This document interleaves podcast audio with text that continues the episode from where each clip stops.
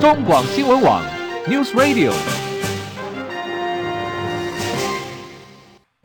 大家好，我是黄丽凤，欢迎收听中广新闻。下午一点到一点半，三十分钟全新闻广播，还有中广新闻网的 YouTube 频道，现在同步直播。谢谢大家锁定收听。新闻开始，先来关注的是最新消息：台中捷运列车遭到施工的钢梁插入车厢，地点在中捷的丰乐站。经传路边施工的铁架倒了下来，插入行驶当中的台中捷运车厢，哇，真的很可怕哦，导致五人受伤送医。事故发生的原因，现在还在进一步的厘清。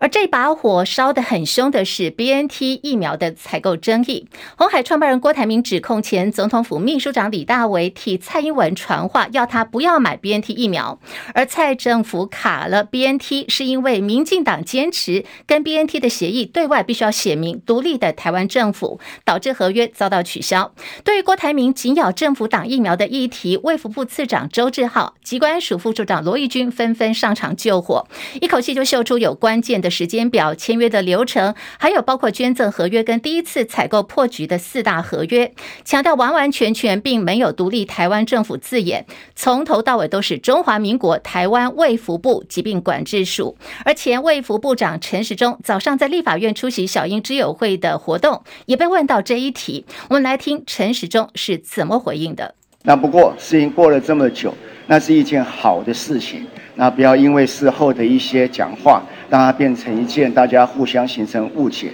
那对双方都不是一件好事情。我再强调，总统做要挡疫苗或者我们要挡疫苗，在国际的好强烈的惯例里面，一定是由国家来购买的这样的情况下，最后能够买成，一定是大家一起合作的成果。上到总统府，下到卫福部，通通都动起来了，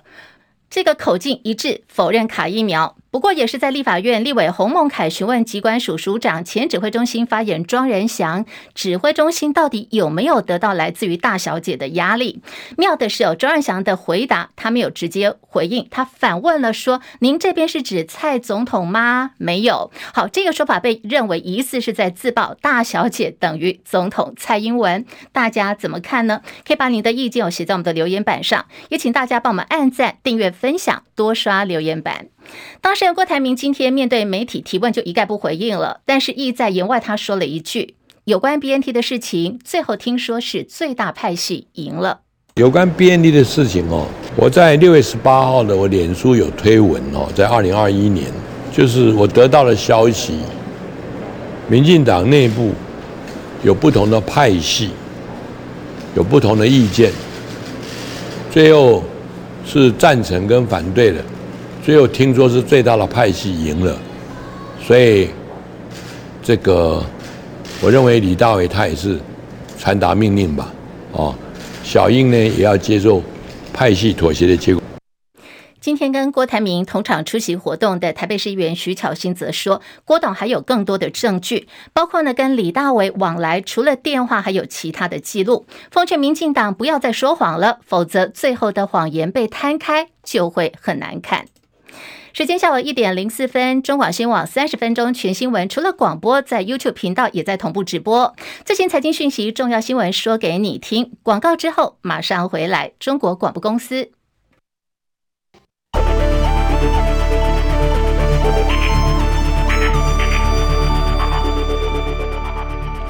新台币兑换美元贬值一点八分，来到三十点七二兑换一美元。台北股市现在还在持续走跌哦，来到了一万五千六百二十点，下跌一百零七点，跌幅百分之零点六八，成交量一千六百八十亿元。柜台指数下跌了零点一二点，来到两百一十点零七点。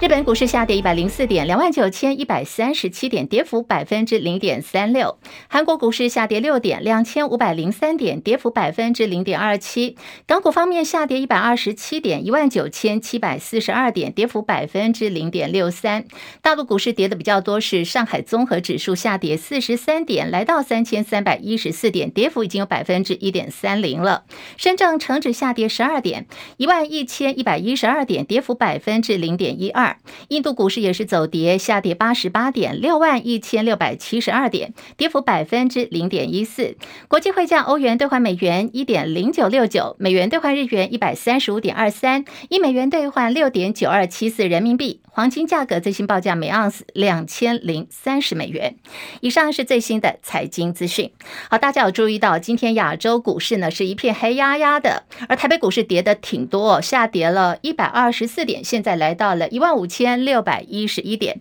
主要是在今天清晨，美股四大指数收跌，台北股市自然逃不掉，也被波及，盘中就大跌了一百多点哦，已经跌破了一万五千六百点的这个关卡，上下的来回失守月线跟季线，那么台股在一点半左右收盘。我们呃在稍后直播最后也会提供大家台股在撮合之后收盘的一个数字。另外盘中也看到，包括了台积电跟联电今天也跌哦，跌掉了幅度大概百分之一左右。另外尾影今天呢是打入了跌停板。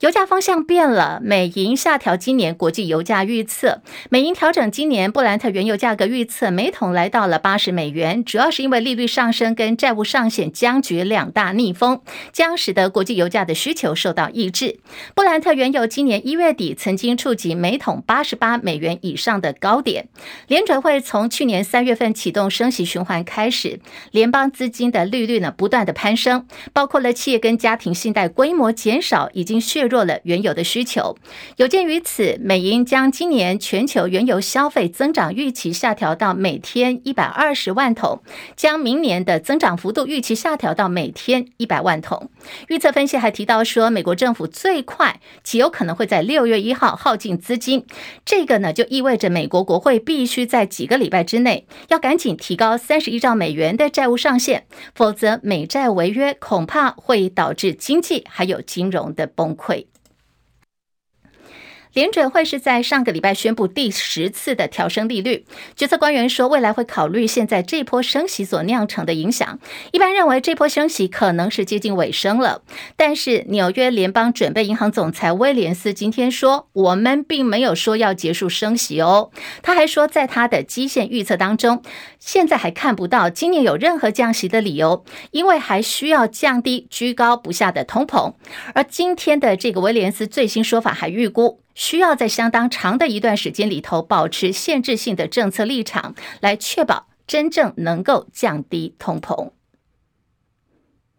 白宫证实，美国总统拜登继前往日本出席七大工业国集团 G7 高峰会之后，将再前往巴布亚纽几内亚访问。他将成为历来第一位走访当地的现任美国总统。这凸显了美国正在极力要在太平洋地区来抗衡中国大陆的势力。美国民主党中原莫顿日前表示，要吓阻中国大陆最直接的办法，就是要告诉中共，如果要入侵台湾，美方就要炸毁台积电。外交部长吴钊燮今天说，这是中共还有呃这个中国大陆对于台湾的认知作战。但是现场媒体持续追问说，吴钊燮就带着怒气提高音量，五度反呛记者。刚刚我已经回答过了。这个就是中国在针对台湾进行的认知作战。我想，如果说你们仔细去看一下莫顿讲的这个这些话的那个啊前言后语的话，我想你得到的结论是跟你问的问题会很不一样。我刚刚回答了，我刚刚回答了，那这样的话，我刚刚回答了，我刚刚回答了，I have already。中英文夹杂，我刚刚回答了。吴钊燮呢还变脸呛媒体，所以现场气氛一度蛮尴尬的。吴钊燮最后呢也不愿意再多做说明。而外交部也证实，英国前首相特拉斯下个礼拜二十六号到二十号要访问台湾，觐见的是我们的府院高层，也应远景基金会的邀请，十七号要发表演讲，也会跟国内的政商学界的人士来进行交流跟互动。英国前首相柴契尔夫人曾经在一九九二年跟一九九六年两度访问台湾，这次特斯拉来台湾是睽违二十七年之后，再度有英国前首相要访问台湾。国民党二零二四总统大选人选迟迟还没有定案，外界质疑国民党没有举办初选，对于红海创办人郭台铭不公平。对此，国民党秘书长黄健庭今天说，如果办初选，郭台铭就没资格了。但是现在郭台铭可以被列入征召的范围。黄健庭还说，目前郭台铭跟新北市长侯友谊是主要的候选人，两人各自都在努力，会透过民调征询党内意见，做最公平的选择。他还说，十七号下个礼拜三会做出决定。的机会是很大的。鸿海创办人郭台铭指控蔡政府卡 BNT 疫苗采购，还说呢，原因是民进党坚持跟 BNT 的协议对外必须写明独立的台湾政府，导致合约被取消。在今天凌晨，我们看到机关首先声明否认了。早上是由卫福部长薛瑞元接棒，在立法院受访的时候强调没有这回事。媒体继续提问：郭台铭说谎呢，还是李大为说谎？薛瑞云的回应就是所有的证据都在那里，现在各说各话。真相到底是什么？今天的新闻最前线要连线记者李仁月，仁月在线上了吗？哎，是主播各位听众大家好。好，红海创办人郭台铭连日指控总统府阻挡疫苗采购，还直接点名说是李大为替蔡英文传话。这个大小姐说：“你还是不要买了。”这个话呢，引发议论。那么不止媒体卷进去，防疫五月天呢也看到几乎全体总动员了，开记者会做澄清。等了两年的时间，台湾阿明直球对决小英，选在这个时间点，郭董出手。那么郭台铭的盘算是什么？有人说郭台铭打这个疫苗牌是在情绪勒索。人愿怎么观察呢？其实我觉得整件事情，如果说整个事情这次的发展从星期天的这个整个造势晚会开始看，我觉得啊。呃，与其说是情绪勒索，可能是当初郭台铭阵营在在考虑要不要打这张牌的时候的一种考量。但是我觉得这个到最后现在的发展变成是一种有点呃擦枪走火的状况。也许也许呃当初郭阵营有考虑打这件事情，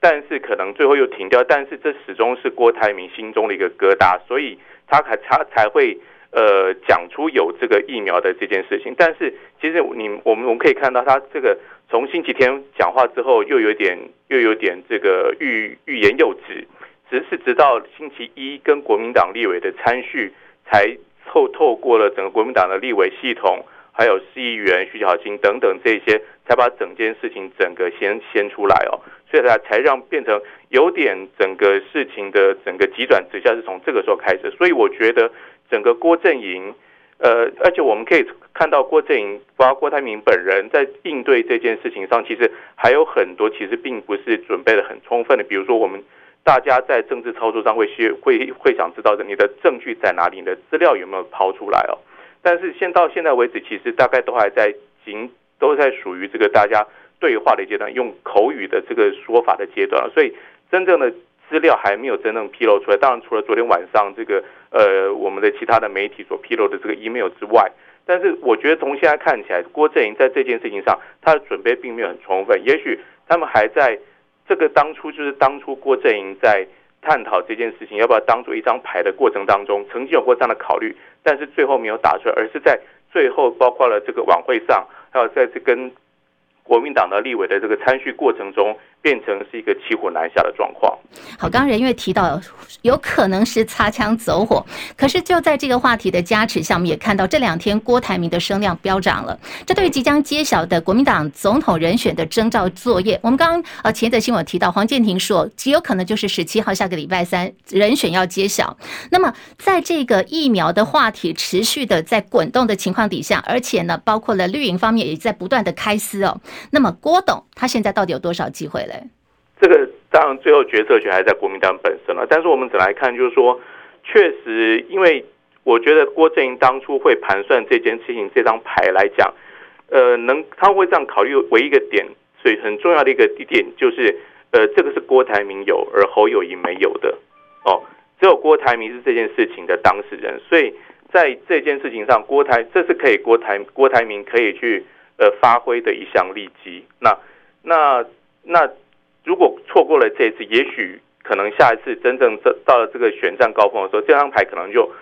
变成别人来打，或者是郭台铭本身没有办法发挥。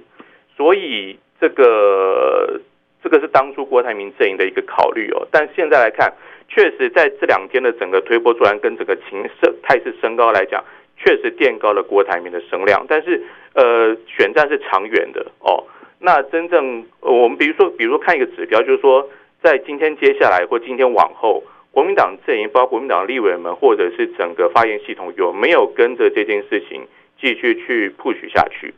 那这可能是一个指标。那其他来讲，真的还是要回到说，整个国民党他们在考虑整个选战，呃，二零二四选战布局上，包括组织面力也好，基层的动员力也好，在各个各方方方面面，还有声望来讲，在各个方方面面来讲，究竟谁是可以出现，这才是真正比较重要的关键。好，没错，我们谢谢任月，确实打选战就是要一波接一波的能量。那刚刚任月也提到一个重点，就是有关于疫苗这一张牌呢，是郭台铭有，但是。侯友谊没有好，因此对此呢，新北市长侯友谊今天被媒体读访的时候，他怎么回应呢？一起来听。记得当时疫情非常的严峻，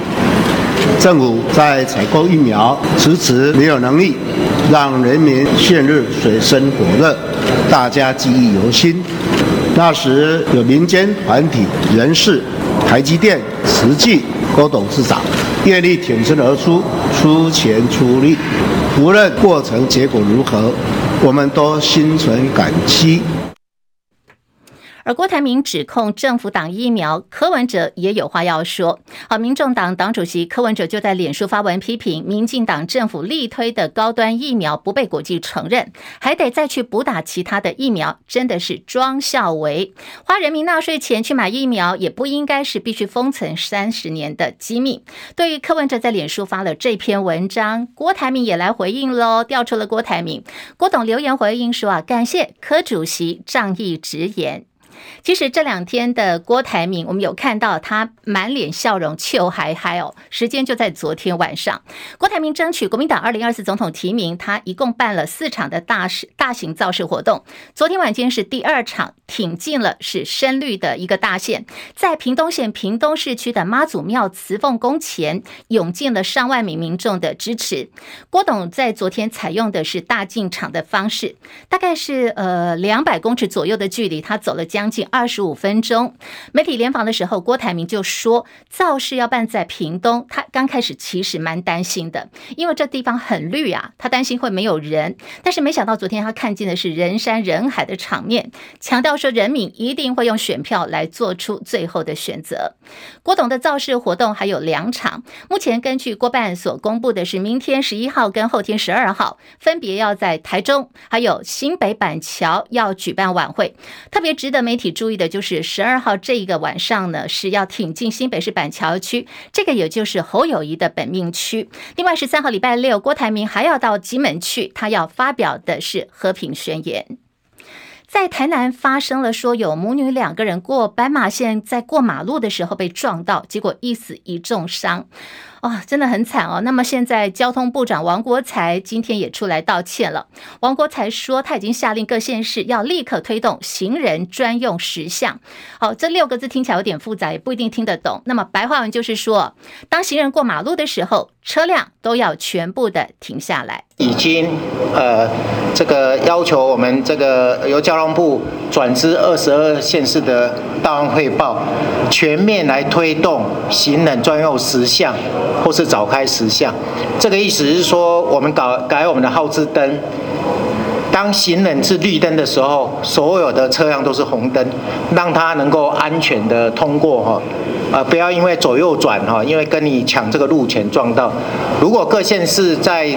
呃我们在四月十号的这些标准，它短期时间可能还没有做到的，我们要求。赶快来改行人专用实像，或是行人早开的实像哈，避免人车的一个冲突。我再次的对于呃所造成的这个呃我们这个女童的死亡或是家属的悲痛哦，感到非常的抱歉。好，不过现在哈、情况也是呃不太好。现在这个女童呢，已经因为说被车子撞到了，女童已经不治。那么妈妈现在也还在这个医疗当中。对于这个事情呢，王国才虽然道歉了，交通部也在补破网，但是来得及吗？已经发函二十二县市，要求短期内要立刻推动行人专用实项，也就是要来尊重行人的路权。那么听众朋友应该很多人是开车或者是骑摩托车的，不管如何，大家呢在过路口的时候，一定要看清楚号志，也要尊重行人的路权。当然，我们骑车、开车的人也要注意自己的交通安全。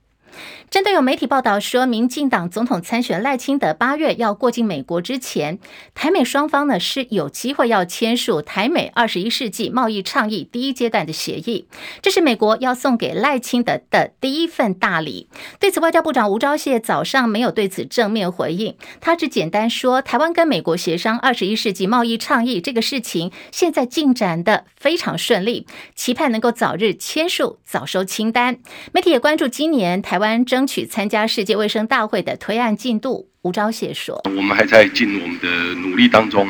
呃，我们在争取啊参与世界卫生大会的这些相关的这个工作上面，啊理念相近国家对我们的这个支持是很重要的一块。”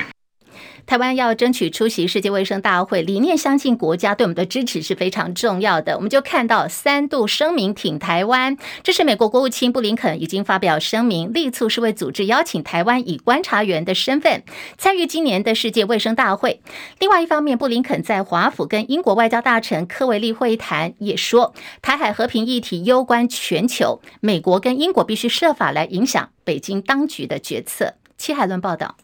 第七十六届世界卫生大会 （WHA） 预计二十一到三十号在瑞士日内瓦召开。台湾至今没有收到邀请函。美国国务卿布林肯发表声明，表达美国强烈鼓励世界卫生组织 （WHO） 邀请台湾以观察员身份出席今年世界卫生大会 （WHA） 的立场，让台湾得以在会中提供专业知识。这也是布林肯上任以来三度发表公开声明挺台湾重返 WHA。布林肯说将。将台湾排除在全球卓越公卫论坛 （WHA） 之外不合理，这破坏了世界所需的包容性、全球公卫合作和安全。承诺美国会持续支持台湾以观察员身份重返 WHA，而这符合一中政策。此外，英国外交大臣访问华府，前往美国国务院和国务卿布林肯闭门会谈大约一小时。布林肯说，在确保台海和平和稳定等关键议题，或是寻求与中国合作解决全球。重大挑战上，美英做法一致。英国外交大臣科维利表示，台海和平影响所有人，不论你身在世界何处。记者戚海伦报道。好，来提供给您的是，拜登已经在礼拜二宣布了撤回对于国际旅客入境美国的新冠疫苗证明要求，联邦政府雇员跟承包厂商也不再需要出示新冠肺炎疫苗的证明。